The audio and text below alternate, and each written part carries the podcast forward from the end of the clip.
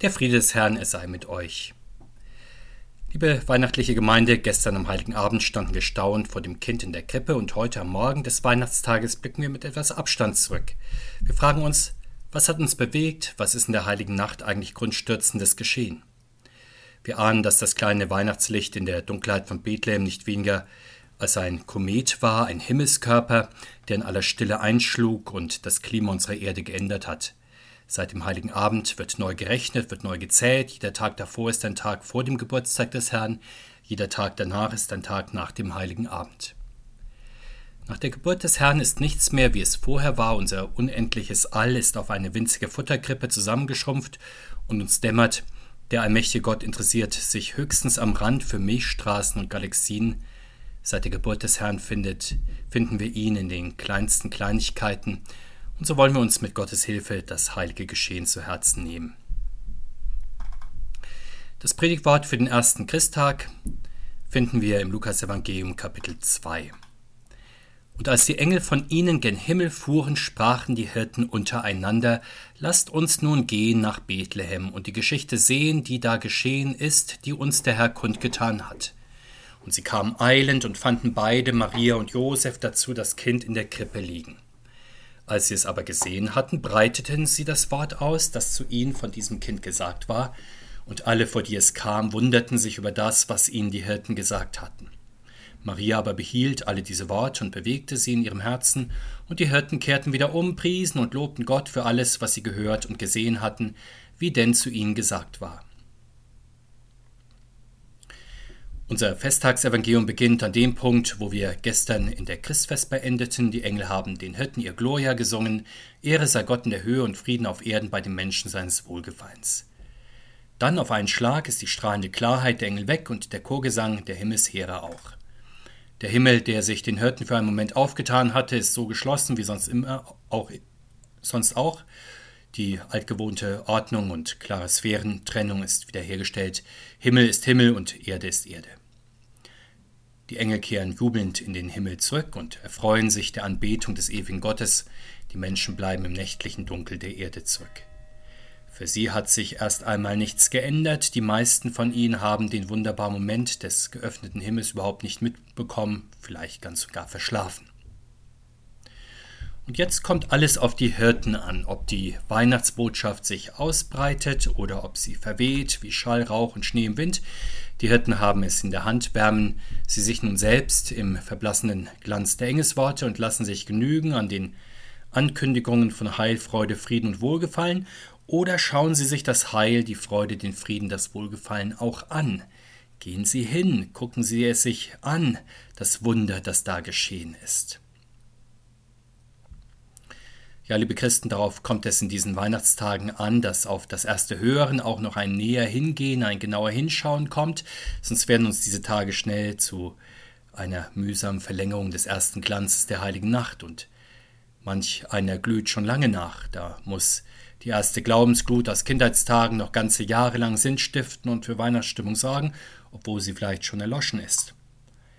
So ist es bei den Hirten nicht. Die Botschaft der Engel geht ihnen von den Ohren durch das Herz und sogleich in die Beine. Kaum sind die Worte verklungen, tun sie, was ihnen aufgetragen wurde, und das keineswegs widerstrebend oder träge, nein, sie sind Feuer und Flamme, sie beeilen sich, zum Stall zu kommen. Sie wollen ja mit eigenen Augen sehen, was sie gehört haben, und möchten den Grund für die ganzen Wunder der heiligen Nacht auch erblicken.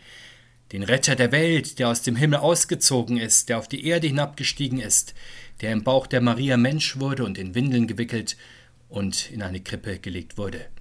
Das müssen die Hirten sehen, sie wollen es begreifen, nicht weil sie daran zweifeln oder es nicht glauben wollen, sondern weil es so wunderbar ist, dass es auch geschaut und durch alle Sinne vertieft aufgenommen werden will. Und so suchen sie den Retter in der Krippe und finden es vor, wie ihnen gesagt wurde, Maria und Josef und das Kind in der Krippe. Liebe Christen, wir sind manchmal geneigt, eher private Dinge zum Weihnachtsfest zu suchen und dann auch zu finden, zum Beispiel Kindheitserinnerungen, festliche Stimmung, Entspannung und inneren Frieden, fröhliche Runden im Familienkreis. Manchmal suchen wir auch die ganz großen Themen Frieden auf Erden, Hilfe für die Armen, eine bessere Welt. Möge uns das, was wir uns von diesen Tagen erhoffen, auch geschenkt werden. Nur wo suchen und wie das auch finden. Die Hirten suchen und finden Maria, Josef und das Kind in der Krippe, also die christliche Gemeinde, wie sie im kleinen Kreis anbetend um den Heiland versammelt ist. Die Hirten treten in diesen Kreis ein und vertiefen sich in das Wunder. Sie genießen den Anblick des Retters, umfangen den menschgewordenen Gottessohn mit den Armen des Glaubens und beten mit an. Manchmal haben wir das Gefühl, dass die Hirten uns Christen heute gegenüber doch einen deutlichen Glaubensvorteil hätten. Doch ist das wirklich so, denn auch wenn sie Maria und Josef und das Christuskind vor sich hatten, was wir nicht haben, so war ihnen doch vieles unbekannt, was uns bekannt ist. Sie wussten nichts Näheres über Maria, Josef und die wunderbaren Umstände der Geburt. Unklar war ihnen auch der weitere Lebenslauf des Kindes, sein Leben, Sterben, Auferstehen und seine Himmels Himmelfahrt. Sie wussten noch nichts vom Geheimnis einer Lebensgemeinschaft mit dem Heiland, die durch die Taufe gestiftet und durch sein Wort und sein heiliges Mahl erhalten wird. Machen wir uns das deutlich, so brauchen wir diese erste christliche Gemeinde und den ersten Weihnachtsgottesdienst im Stall von Bethlehem wahrlich nicht zu beneiden. Auch wenn die Hirten zeitlich ganz dicht an der Menschwerdung Gottes dran sind, sachlich sind sie dem Wunder nicht näher als wir. Wir hören das Wort der Engel wie sie, wir stehen an der Krippe wie sie, wir schließen Christus, der uns zu gut geboren worden ist, in unser Herz so wie sie. Und wo wir ihn mit den Augen dann geschaut haben, da genießen wir den Heiland mit den Augen unseres Glaubens. Die Hirten gehen allerdings nicht nur zum Stall, um mit eigenen Augen zu sehen, sie gehen auch dorthin, um die Botschaft der Engel dann weiterzugeben. Maria und Josef, uns und der ganzen Welt wäre dieses Geschehen ja dunkel geblieben, wenn nicht die Engel Licht in die Angelegenheit gebracht hätten. Die Engel erklären uns die Geschichte, Maria und Josef wären in der Masse der Milliarden von Eltern mit Kind untergegangen und Bethlehem in der Masse der Kleinstädte, von denen eine der anderen bis ins Detail hinein gleicht. Ohne die Engel also wäre die heilige Nacht untergegangen in der Masse der widrigen Nächte, die man am nächsten Tag möglichst schnell vergessen möchte. Die Engel, sie machen einen Reim auf das Ganze.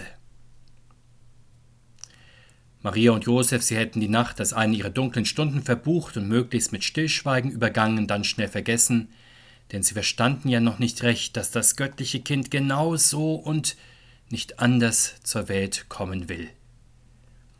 Die Engel öffnen ihnen die Augen, allerdings nicht direkt, sondern durch die Hirten. Und verständlich warum, getröstet wird man ungern ja von strahlenden und federleichten Gestalten, wenn aber arme, erdenschwere Schlucker anfangen, einem mit enges Zungen zuzureden, dann wacht man doch in seinem Elend auf, beschämt lässt man ab von der eigenen Schwarzmalerei, man wundert sich über die fröhliche Seelenruhe der armen Menschen vor einem, und so war es doch wohl auch bei Maria und Josef, die Predigt der Engel wäre ihnen in dieser schweren Nacht vielleicht wie eine gar zu grelle Sonntagsrede erschienen, aber aus dem Mund der frommen Hirten, da klang die Nachricht umwerfend und unschuldig. Beschämend wenn Sie es schon verstanden haben, dass der Heiland der Welt geboren ist, beschämend, dass es Ihnen auf Anhieb eingegangen ist, dass das Stallkind in der Einöde der Erhabene, der Heiland, der König der Welt ist. Diese Überzeugung also der Hütten, sie steckt die mürbe gewordenen Eltern an und sie atmen auf und merken, es hat alles seine höhere Ordnung, es hat seine Richtigkeit, selbst mitten in der Einöde, mitten in der Nacht und mitten im Elend. Ich denke, dass es uns öfter einmal ähnlich geht wie Maria und Josef, dass wir auf der Leitung stehen, nicht sehen, dass unser Heil, unsere Rettung direkt vor uns liegt, dass Gott uns schon so lange begleitet hat, in uns und an unserer Seite gewesen ist. Wir können das manchmal nicht fassen, weil wir so sehr in unserer eigenen Welt gefangen sind, weil wir schauen, wie aus einer gedrückten Stimmung Erhabenheit werden kann, und uns das fragen. Wir wollen ja oft genug wenigstens ein kleiner Kaiser sein, wenigstens in unserem Reich herrschen und sei es nur im Reich des Ärgers und der Tränen. Und wenn das so ist, dann fehlen uns doch die Augen für den Retter der Welt, weil wir nicht gerettet werden wollen. Uns fehlen die Ohren für das Christkind, weil wir mit der Stimme unseres Herzens beschäftigt sind. Es ist sehr gut, wenn dann auch zu uns ein handfester und glaubwürdiger Mensch mit der Nachricht kommt, da ist der Retter, da ist der ewige Gott, in Windeln gewickelt, in einer Krippe liegend so winzig und armselig, dass keiner mehr erhaben sein muss, sondern schon erhaben ist, vom Kind hochgehoben in den Himmel hinein, wo die Engel singen und Gott loben. Die Hirten breiten dann das Wort weiter aus, das zu ihnen von dem Kinde gesagt worden war. Das tun sie erst, nachdem sie es gesehen haben, also nicht schon nachdem sie von den Engeln die Botschaft gehört hatten. So würde man es sich vielleicht ja denken. Wenn man etwas ganz und gar Außergewöhnliches gehört hat, ruft man vielleicht doch gleich Verwandte und Bekannte an und sagt es ihnen weiter. Allerdings je außergewöhnlicher das ist, was man weiter sagt, umso öfter wird man ja die Frage zu hören bekommen, ja wirklich, ist das doch wirklich so? Ja, wie soll denn das passiert sein? Ich kann es gar nicht glauben. Und ähnlich ist es ja, ist es ja bei den Wundern Gottes, da reicht das Hören erst einmal nicht, und deswegen gehen die Hirten zunächst zum Stall, schauen sich Maria, Josef und das Kind genau an, und dann wird aus ihrem Hören ein Schauen und dann fester Glaube, der dann auch bekannt und weitergesagt werden kann. So also machen es die Hirten, und wenn die Menschen, die ihre Geschichte hören, sich über das wundern, was sie ihnen sagen, wenn sie es nicht recht glauben können, dann aber vielleicht doch nachdem sie mit Glaubensaugen gesehen haben, so wie die Hirten. Und ganz ähnlich geht es Maria, sie hat die Geburt des Heilands so unmittelbar wie nur möglich erlebt. Dennoch braucht auch sie die Deutung dieses Geschehens durch die Engel, und deswegen bewahrt sie alle Worte der Hirten und bewegt sie in ihrem Herzen. Wir sehen daran, wie das Hören und das Schauen des Glaubens untrennbar zusammengehören. Das Hören leitet hinüber zum Schauen, das Schauen und Erfahren des Glaubens weist aber wieder zurück zum Hören des Glaubens, und je öfter wir uns auf diese Bewegung einlassen, umso mehr werden wir auch dazu kommen, das Wort Gottes zu behalten, fest im Herzen zu behalten und zu bewegen, wie Maria das getan hat. Wie nun in jedem von uns der Glaube eine lebendige Bewegung ist, so besteht die Geschichte der Kirche insgesamt aus dieser Bewegung. Am Anfang steht die Botschaft der Engel und der Hirten. Seitdem ist diese Botschaft von einem zum anderen weitergesagt worden. Sie hat die Kraft gehabt, über ein bloßes Erstaunen hinaus Menschen in Bewegung zu setzen, sodass sie genauer hingeschaut haben und so vom Glauben erfüllt worden sind, um dann wiederum genauer hinzuhören. Uns eröffnet sich in dieser Weihnachtszeit erneut die Möglichkeit, dass wir eines der zahlreichen Geheimnisse Gottes dieser Zeit besser verstehen, also vom bloßen Wissen, laut dem Hörensagen zu einem wirklichen Schauen, einem wirklichen Behalten des Glaubens kommen. Schließlich kehren die Hirten zurück und preisen und loben Gott, vermutlich bei ihren Familien und bei ihren Bekannten. Ja, alle Menschen, die das Wort Gottes weitergesagt haben, sie sollen Gott auch loben und preisen. Das gilt ja für die Menschen, in der öffentlichen Wortverkündigung, aber auch für uns alle. Die Hirten verstehen das, das Weitersagen unseres Glaubens ist ja eine Aufgabe, die jeder von uns seit seiner Taufe hat, auch wenn wir nicht in einem öffentlichen Verkündigungsamt stehen. Dennoch gegenüber unseren Kindern und Enkeln, Freunden und Kollegen sollen und können wir doch etwas deutlich machen von dem, was wir im Glauben verstanden haben es mag durchaus sein, dass unsere Mitmenschen sich zunächst dann über das wundern, was uns klar geworden und wichtig geworden ist, aber vielleicht bewegt sie das dann auch ihrerseits, sodass auch sie anfangen, nach dem Hören ihrerseits mit den Augen des Glaubens sehen und verstehen zu wollen. Aber ganz gleich, wie viel oder wie wenig unser Glaubenszeugnis bei unseren Mitmenschen vielleicht ankommt. Wir sollen dennoch Gott loben und preisen. Gott loben, das ist unser Amt, sagt ein Lied. Und deshalb führen in jedem Gottesdienst Lob und Danklieder zur Wortverkündigung und zur Sakramentsausteilung hin. Deshalb folgen dann immer auch Lob und Danklieder.